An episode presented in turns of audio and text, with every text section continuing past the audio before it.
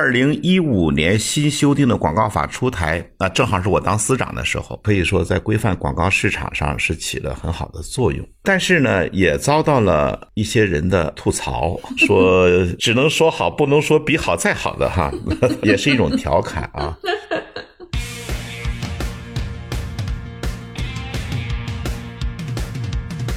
欢迎收听备忘录。你好，我是 Bessy 李倩玲。从二零幺七年往前的二十七年时间里，我一直服务于全球最大的广告集团 WPP，曾经担任 WPP 集团中国区的 CEO。我目前的身份是名投资者，运营着一家由我自己创立的早期战略风险投资 Within Link 贝西投资协作体。大家好，我是 Jenny 刘雨静，一个长期关注广告营销行业的媒体人。我会和 Bessy 一起主持这档节目，观察有趣的创意是我的工作，也是我的兴趣所在。在全新升级的备忘录中，我们关注广告营销行业的前世与今生，关注科技如何助力商业。我们也关注为什么广告具有改变我们行为的力量，为什么广告与我们每个人都息息相关。二零二零年备忘录，期待您继续和我一起进入每一个正在发生的商业现场。这次抗击疫情当中，我们从大年初一开始就组织全国的广告企业发动了一场声势比较大的公益广告抗击疫情的活动。嗯，关于直播，第一，你所带的货首先要做形式审查，要不然你成了三无产品了。那么还有一个把控呢，就是内容审查，一定要真实。很多老先生以前从来不在线上教学，对线上教学很拒绝的。那么这次疫情没办法，线上教学讲了一个星期就完全适应了，现在用的得心应手，也觉得线上教学不错。各位听众，大家好，欢迎收听本期的备忘录，我是主持人 Jenny 刘雨静。今天的节目依然是由我和 Bessy 李倩玲联合主持的。Hello，Bessy 哎，Hello Jenny，Hello，大家好，我是 Bessy 李倩玲，在英国跟大家一起来录这一期的节目。今天我们请来的嘉宾是中国广告协会的会长张国华，他也是国际广告协会的全球副主席。大家好，我是张国华，在北京和大家连线。那其实中广协这样的一个组织，对于我们大众来说可能会比较陌生。我们先请张会长和大家介绍一下中广协的角色和日常的职能。好的，中国广告协会是一九八三年成立的这样一个行业组织。那么当时成立的时候呢，我们还是在国家工商总局这样的一个单位内部。呃，我们这个行业组织啊，是中国广告业的全方位的行业组织。那么是什么意思呢？中国广告法规定，广告活动有这么四个主体，第一个叫广告主，第二个叫。广告经营者，第三个叫广告发布者，第四个叫广告代言人。那么随着近些年的发展呢，又有一个新的形式，就是互联网广告。它本身既是广告主，也是广告发布者，它也是广告经营者。那么中国广告协会呢，它是一个全覆盖的行业组织，就这些广告的主体都是我们这个会员的对象。呃，二零一八年的呃二月份，按照啊中办和国办的要求，就是凡是由政府主办的行业组织啊，行政主管部门都要陆续的和政府脱钩。我们在二零一八年的二月份呢，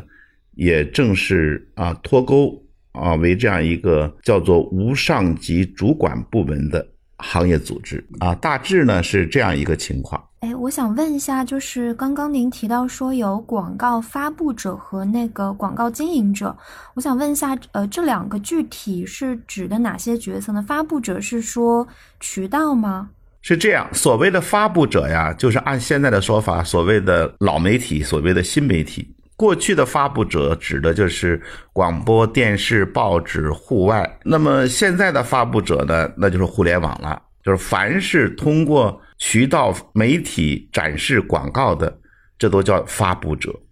嗯，那个经营者呢，主要指的是广告公司，就是策划、制作、经营、代理服务的这些广告公司啊，这个呢以 f o a 为典型的代表啊，这个是广告经营者，广告主呢就顾名思义了，就是出钱做广告的啊，这广告的金主。就是我们行话讲的叫甲方爸爸就对了。哦，对对对，甲方爸爸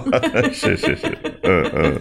我还有个好奇的问题想问一下，就是呃，我看到中广协那个网站上有写说有一项服务是提供广告发布前的合法性咨询。其实呃，一直想跟您聊聊那个新的广告法，就是因为二零一五年新修订的那个广告法好像是有蛮多更新的嘛，然后很多消费者我们日常可能并不会觉得有什么不妥的那种文字和造句。在新广告法里面，可能它就是违规的。比如说，呃，以前我们经常会听到说国酒、国礼的宣传。但好像我看到最近那个上海市场监管局他们发布最新的违法广告案例里面就有提到说，那个有个品牌叫永和豆浆，他当时在微信公众号发布了一个叫做“这杯国饮果断赞了”的广告宣传，但是这个内容好像是违反那个广告法的，然后被罚款了三十万。然后很想听听您就是给我们 普一下法，就是说新广告法里面哪些广告可能是比较容易违规的？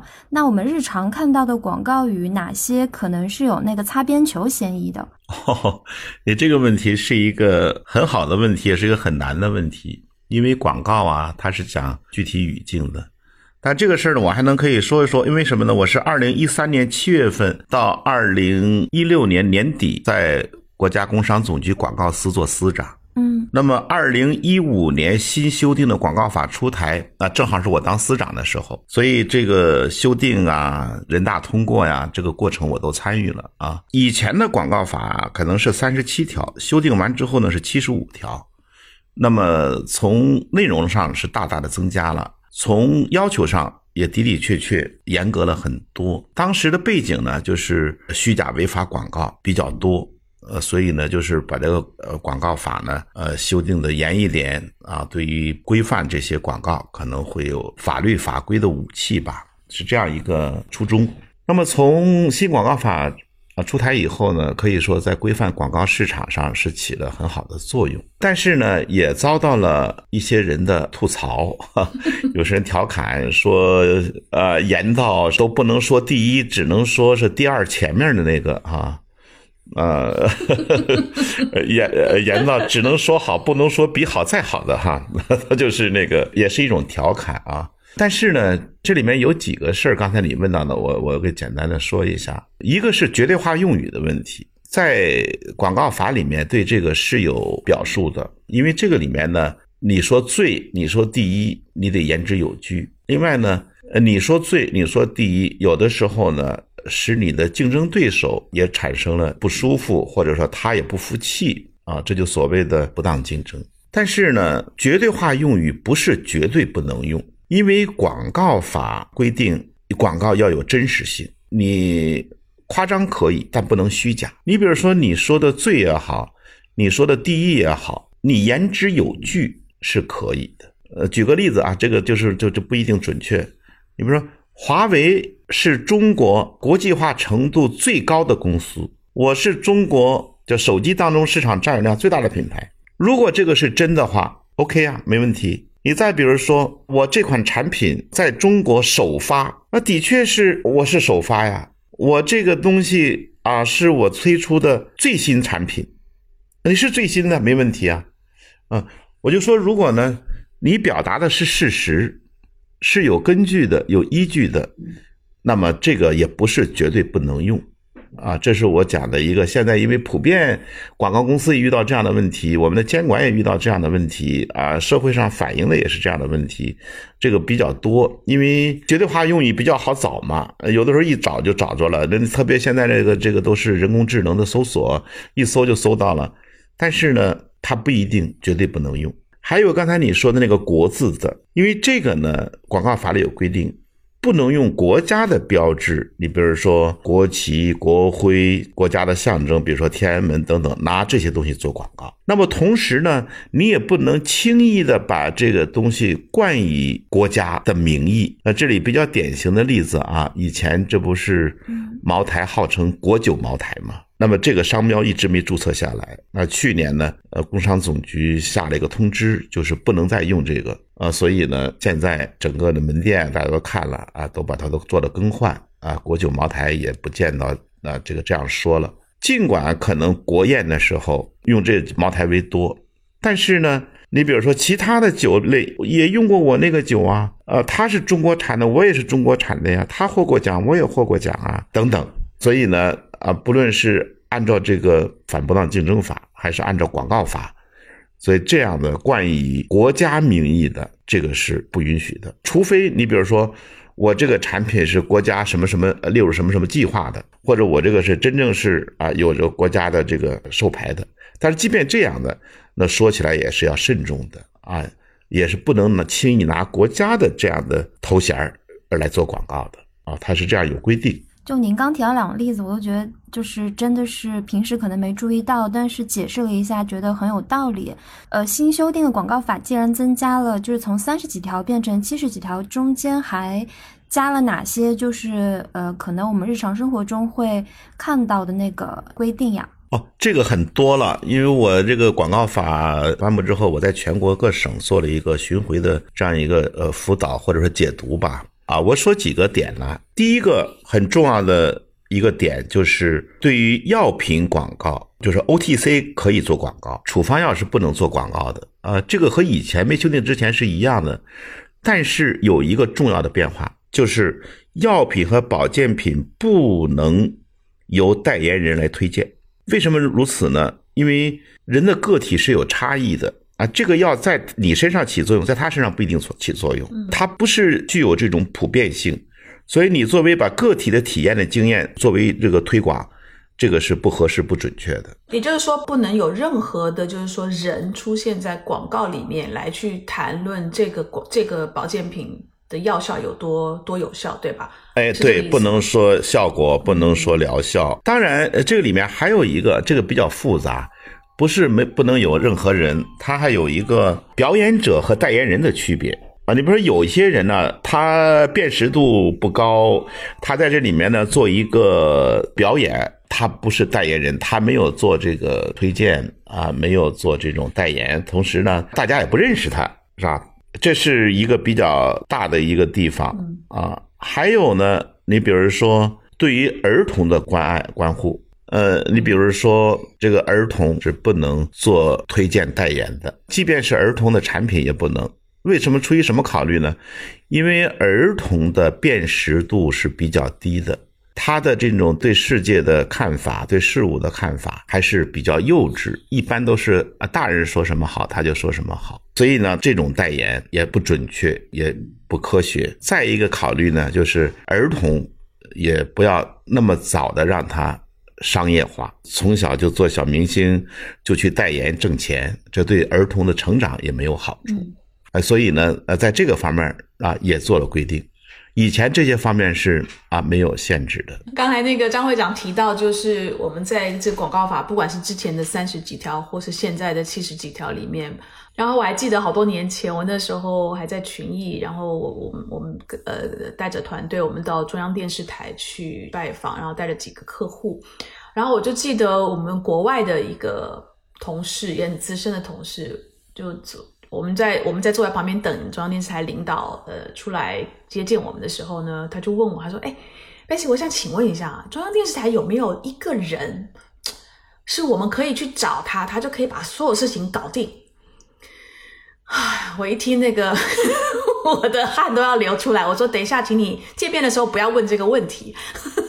我说，中央电视台不是像你们国家的什么，比如说，呃，你们国家的某一个电视台，它它不是这样的一个规格的电视台，所以你就把它当做是，如果你今天到一个城市，你问我这个城市你要找谁能够搞定所有的事情。那去找市长，但是我们找得到市长吗？那找不到，所以就很多像这种 国情很不一样的地方，反正经常演在外资就会搞出一些，就就出现一些蛮搞笑的这种这种桥段。是是，这就是国情不同，文化不同。因为我们的这样的规定呢，就是说，这个国家呃不能以国家的名义和国家的标志、国家的符号给你某一个产品去背书。嗯啊，我觉得这这个规定还是有道理的，是吧？你能不能说你的某个产品让我国家你出现国旗、你出现国徽、你出现我们国家的象征、天安门的象啊象征，你拿这些东西背书，如果这样能放开的话，那很多企业都愿意啊，那不就乱套了，是吧？对，但我很好奇，就是说像这些的规定啊，如果广告的表现方式是文字的，它是比较容易去稽查，比较容易去规范。但现在因为直播越来越多，所以有很多时候因为它是口口语上面的，在这个方面，就是不管是呃广中广协这里，或者是说呃中央政府的稽核的单位，他们怎么去规范这方面的口语口播上面的这种合法合规化呢？哦，你这是一个很好的问题，同时也是越来越引起关注的一个问题。嗯关于直播是一个什么现象，现在在法律层面上还是有有探讨啊，有争论。呃，你比如有的一派观点认为它是这种新的交易模式嗯啊，这是有道理的，因为它也是线上卖东西嘛。但是呢，它又有很强的广告色彩。嗯呃，你比如说大的粉丝是几百万、几千万，它不像传统的这种商业模式一对一或者一对几，它这是一对几百万、几千万，特别是它通过媒体啊有了这样的啊宣传的效果。按照广告法的规定，推销商品和服务的信息就是广告。那么过去的呃老广告法还有一句就是通过媒介啊来传播。它这种现在电商直播的现象啊，它是广告法的当中所举的广告的现象或者元素，它也是啊比较明显的。要让我理解呢，它就是一个有着很强烈的广告要素的一种啊新的商业模式、营销模式。所以在这个上面呢，哎，就要有一些规范。那么这规范从我这广告法的角度来讲，最起码有这么两块。第一，你所带的货首先要做形式审查。所谓形式审查，这个厂家是不是合法的厂家，有没有工商注册，这个产品有没有出厂证。另外，对这个产品有一些其他要求的，你比如食品有没有卫生证，这些形式上的东西，你首先要审查，要不然你成了三无产品了。嗯呃，随便一个地方生产的，没没有商标，没有字号，没有企业登登记注册，呃，没有这个许可证，没有出厂证，没有卫生证，你就拿来就卖，那是对消费者的极大不负责任，是吧？现在有一些这个所谓的直播带货的，带的就是一些三无产品啊，这个是很危险的啊，这是对消费者是很不负责任的。嗯那么还有一个呃把控呢，就是内容审查。在直播当中，你对这个产品可以推销、可以广告、可以宣传，但一定要真实，不能做虚假的、夸大的。广告法不允许的。啊，你比如说功效啊，你比如说这个事情本来它可能只有三的这种效果，你说出八的效果、十的效果，你这样的宣传推广也对消费者是不负责任的。嗯所以呢，对这种新的现象呢，我们中国广告协会啊，去年成立了一个社会化营销分会。嗯啊，社会化营销呢，就指的这些社交平台吧，直播呀、啊、微博呀等等啊，这些社会化营销的。因为这个法律的监管呢，它有的时候它总是滞后的，因为新的现象出现之前，谁也预料不到。嗯那么出现之后呢，它就要逐步的规范啊，所以这个它有个过程。那么我们要从行业自律的这个角度，行业自律并不是管大家，而是让这个行业能健康的发展，走得更加长远，嗯让大家对这个事情能持续的关注下去。因为现在的这个反映啊、投诉啊，对于直播带货的这个问题也比较多。那么这个行业，我们要想把它长期的把它能啊健康的发展下去啊，必须我们要自律，要不然我们就是自己砸了自己的饭碗。嗯呃，这个东西不是一进来，呃我怎么过瘾怎么说啊，怎么那能吸引眼球怎么说，这就等于啊自己就把自己就毁了。嗯哼。另外，我想请问一下会长，就是像这些各种不同的违反广告法的广告啊，呃，目前接受这个案子的处理是还是靠就是有人去举报呢，还还是说在各地的呃政府的单位其实是有主动的出去去，比如说去审查、审巡查啦，所有的这些刊登出来的这种广告，然后主动的去找出来有违反广广广告法的广告。哦，是这样的，这是两块儿，一块儿呢是监测，嗯一块儿是举报。嗯。监测呢，呃，市场监管总局啊，在杭州建立了全国互联网广告的监测中心，嗯。这个是由浙江省局来承担的。叫互联网广告的监测中心，这通过互联网的这种爬虫技术，把它能搜出来，嗯这是一个，完了把发现的线索呢再派发到各省。那么呢，现在呢又委托深圳市场监管局又建立了移动端的广告的监测中心。嗯除了这一块儿之外呢，啊，还有一部分就是靠举报。呃，你比如说某个人发现了这个虚假违法广告，特别有的人被虚假违法广告忽忽悠的去买了东西上当受骗。一般来讲，我们的这个违法广告的线索，呃，就是来自于这么两个方面。嗯，了解。那我想问一下，就是因为提到说现在其实大家不光是看直播，然后移动端广告各种，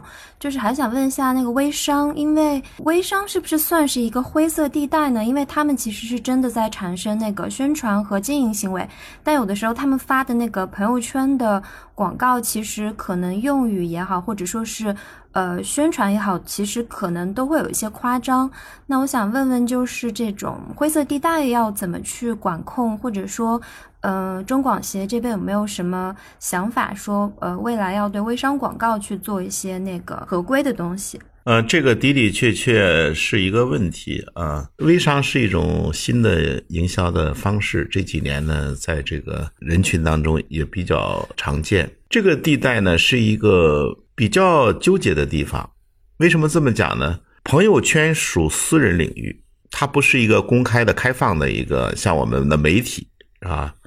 你去互联网的这几大平台，呃，它就是让大家看的。而这个朋友圈就是在他的这个特定人群里面，那在这个朋友圈里面，呃，第一，我们的监测不好进去；第二，按法律来讲，你也不能进去。嗯所以呢，靠这种监测是发现不了的。那么呢，比如说我们现在在公众号上可以做，你公众号嘛，你就是开放的嘛。嗯你现在公众号置顶也好，下沉也好，那个广告现在都能监测到，但是朋友圈啊是监测不到的。呃，所以这一方面的广告主要还是靠举报。嗯所以微商这个事情呢，的的确确啊是一个呃新生的事物，也急需要规范。这个里面呢，搞不好啊，它还有一个跟直销、传销有联系的问题，嗯它是多层级，是吧？团队计酬，嗯啊，所以这个里面呢，呃，如果一旦深入到某一个具体的啊这个案例当中，还要具体看情况嗯啊，是不是多层级，是不是拉人头，是不是团队计酬？呃，因为我在当广告司长之前，我当过直销局局长，直销局就是规范直销、打击传销啊，所以这个事情啊，它是啊，对。这个口号很好。所以这个地方的的确确啊是有一个你说的叫叫灰色地带也好啊，再进一步把它规范也好，的确有这样一个问题。但是呢，它是属于这个私人这个领域里面，所以呢，呃，有的时候他看不到，或者你不是完全能能穿透都了解他。嗯嗯。最后，我想来问一下，你跟会长谈一下这个今年这个疫情的事情啊。嗯呃，我我现在人在英国，真的水深火热 在英国啊，这这多保重，英国也很严重啊，真的嗯太严重了。但是我现在很开心看到，就是国内呢，其实慢慢慢慢就是呃已经缓过来，然后大家也都生活恢复正常啦，商业活动也都开始又热络起来。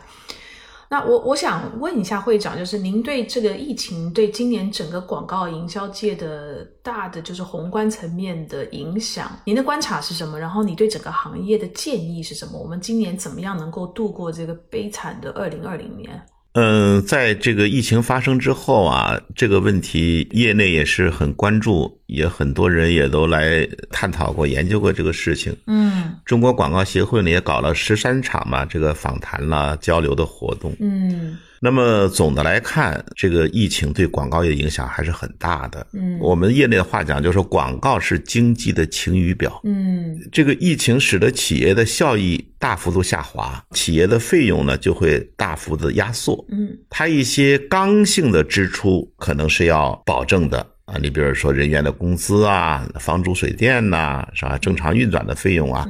这个是他要保证的，要不然企业就关门了。那么非刚性的支出可能就要大大的压缩啊，再加上呢，现在呢这个人员不流动，人们的消费的机会啊，消费的这种意愿大大的减弱，呃，所以呢，他也做觉得这时候做广告啊，效果也不一定大。啊，所以呢，嗯，这个广告的支出、广告的费用就被大大压缩。业内我们了解跟我们反映的，比如说，呃，合同取消的广告，呃，这个发布时间终止的都有。所以这个对于我们广告业的影响，现在来看是比较大的。嗯，那么现在对疫情之后呢，也有一些不同的声音，你比如说会有报复性的反弹。你比如说上半年的损失，下半年可以补回来，呃，这是比较乐观的啊。还有一说呢，这个可能这个疫情的影响会比较长啊，对整个市场的这影响会比较大。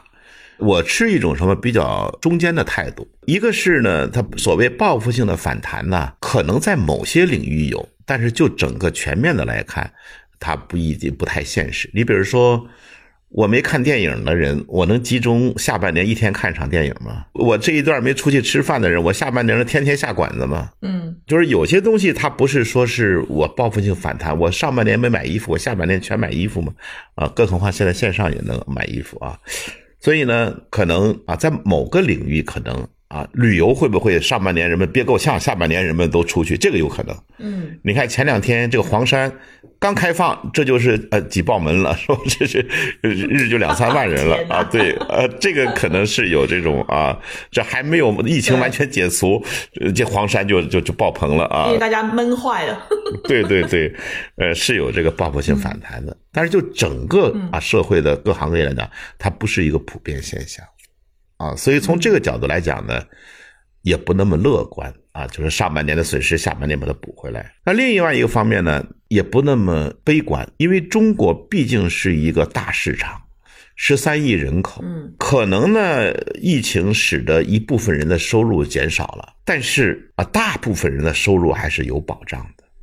啊，他的这个消费还是一定的，这个消费肯定还是要有的，所以这个市场还在这儿啊，市场在。我觉得广告就在，嗯，呃，中国虽然受疫情影响，但是呢，它还是一个产能很充沛，甚至说在有些地方产能都过剩的地方。那么，如果不做广告、不做营销的话，它这个往外卖也不那么容易啊。所以，对广告的要求啊，还是刚性的需求的。但是呢，这个里面呢，会有一些变化。我这回感觉呢，就是一个是线上线下。可能会有变化，尽管近些年线上发展的很快啊，被大家越来越接受，但是也没有这次疫情当中对线上这么依赖，把人们养成线上消费工作的习惯的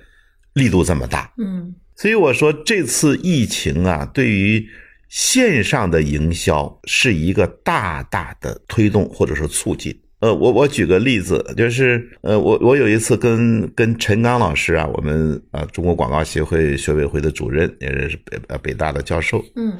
他说我们那很多老先生以前从来不在线上教学，对线上教学是很拒绝的。那么这次疫情没办法，呃，线上教学讲了一个星期就完全适应了，啊，现在用的得心应手，也觉得线上教学不错，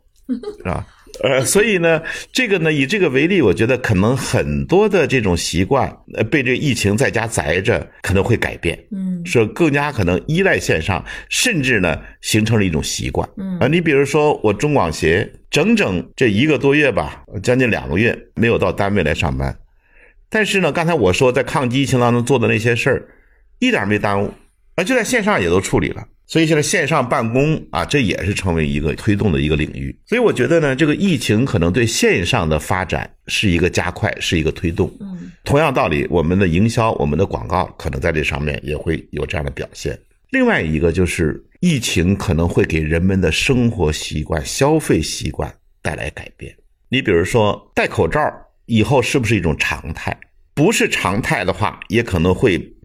有更多的人比以前。要戴口罩人更多啊，因为特别现在对这个病毒的说法有很多，这个病毒不会自动消灭，呃，它它可能还在这空气里面，还在日常的生活场景里面，啊，这个戴口罩很有必要。还有一些可能这时间戴长了，戴口罩可能养成习惯了。嗯，你再比如说，我们的餐饮会不会实行分餐制是一种趋势，等等等等。嗯。所以呢，随着这些的，就是工作、生活、消费的这种变化，对于我们广告也是有影响的啊。因为我们广告跟着趋势走啊，哪里有消费，哪里有广告啊，啊，所以这也是要变化的。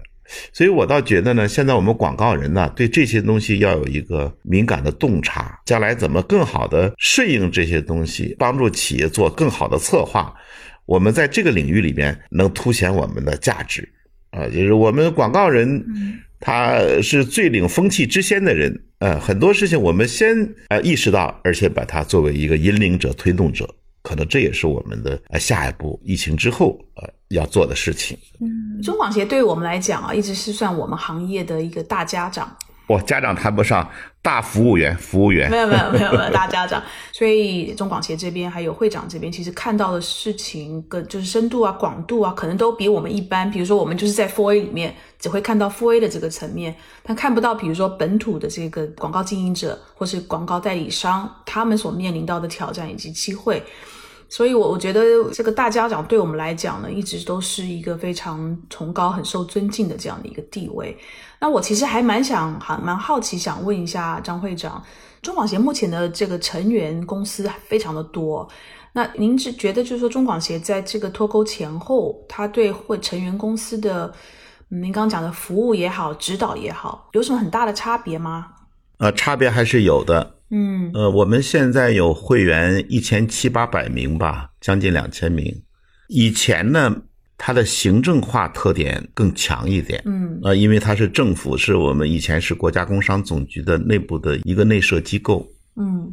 那么脱钩以后呢，市场的倾向、服务的倾向比以前要更好一点。嗯，再一个呢，因为以前呢是完全按照政府的那套规范来运作。嗯，那么。脱钩以后呢，它可以按照市场的规则，呃，做一些事情呢，比以前呢要更方便一点。呃，但是呢，我们也表了态，而且我们这个呢，也作为一个行业的一个宣传的内容，就是我们叫脱钩不脱轨啊，所谓轨也正确的轨道啊，也是我们这个行业组织的这样的一个初衷。第二呢，脱钩不脱管。啊，虽然我们没有上级主管部门了，但是我们党的关系啊、业务的指导啊、这个行业组织登记的主管部门呢，脱钩不脱围啊，不能因为脱钩了，以前你是一个有级别的什么政府的部门啊，好像能干点事情，你脱了钩了就做不成事情了。我们觉得脱了钩之后，要能更好的做更多的事情。再就是脱钩不脱位，这个地位，我们这个脱钩以前的协会也是个司局级单位，那么。在中国这样一个带有一定的官本位色彩的这样的一个文化里面，你是不是没有了这种级别了，你就没有地位了？我想我们是靠作为啊，靠影响，靠给大家带来的有价值的服务来谋取地位。嗯，所以我们这个脱钩之后呢，有区别也有没有区别的地方啊，这是一个整个情况。嗯哼，我估计就是说，即使是脱钩之后。可能就是中央如果想要知道我们这个行业的一些的发展，估计他们第一个电话拿起来打的，或者是第一个咨询的单位，肯定还是中广协，对吧？呃，我们是在这个方面有一些优势。嗯，呃，你比如说一些有关广告的法律的制定修改。啊，征求我们的意见，嗯，一些行业的诉求，我们也积极往上反映，嗯，大家的困难的啊一些表达，一些啊问题的反馈，一般我们也来帮着去做，嗯，啊，因为我讲啊，行业组织就得为行业说话啊，行业组织呢就得帮助行业组织解决问题，嗯，有一些具体的可能小的问题，可能是企业自己解决啊，但是呢。一些带有政策性的啊，带有普遍性的问题呢，我们是啊帮助去积极反映。嗯，这里面也有一些具体的例子，比如说去年国务院常务会决定，从去年七月一号开始取消对广告业加收的百分之三文化建设事业费。去年做出的决定呢是减半征收。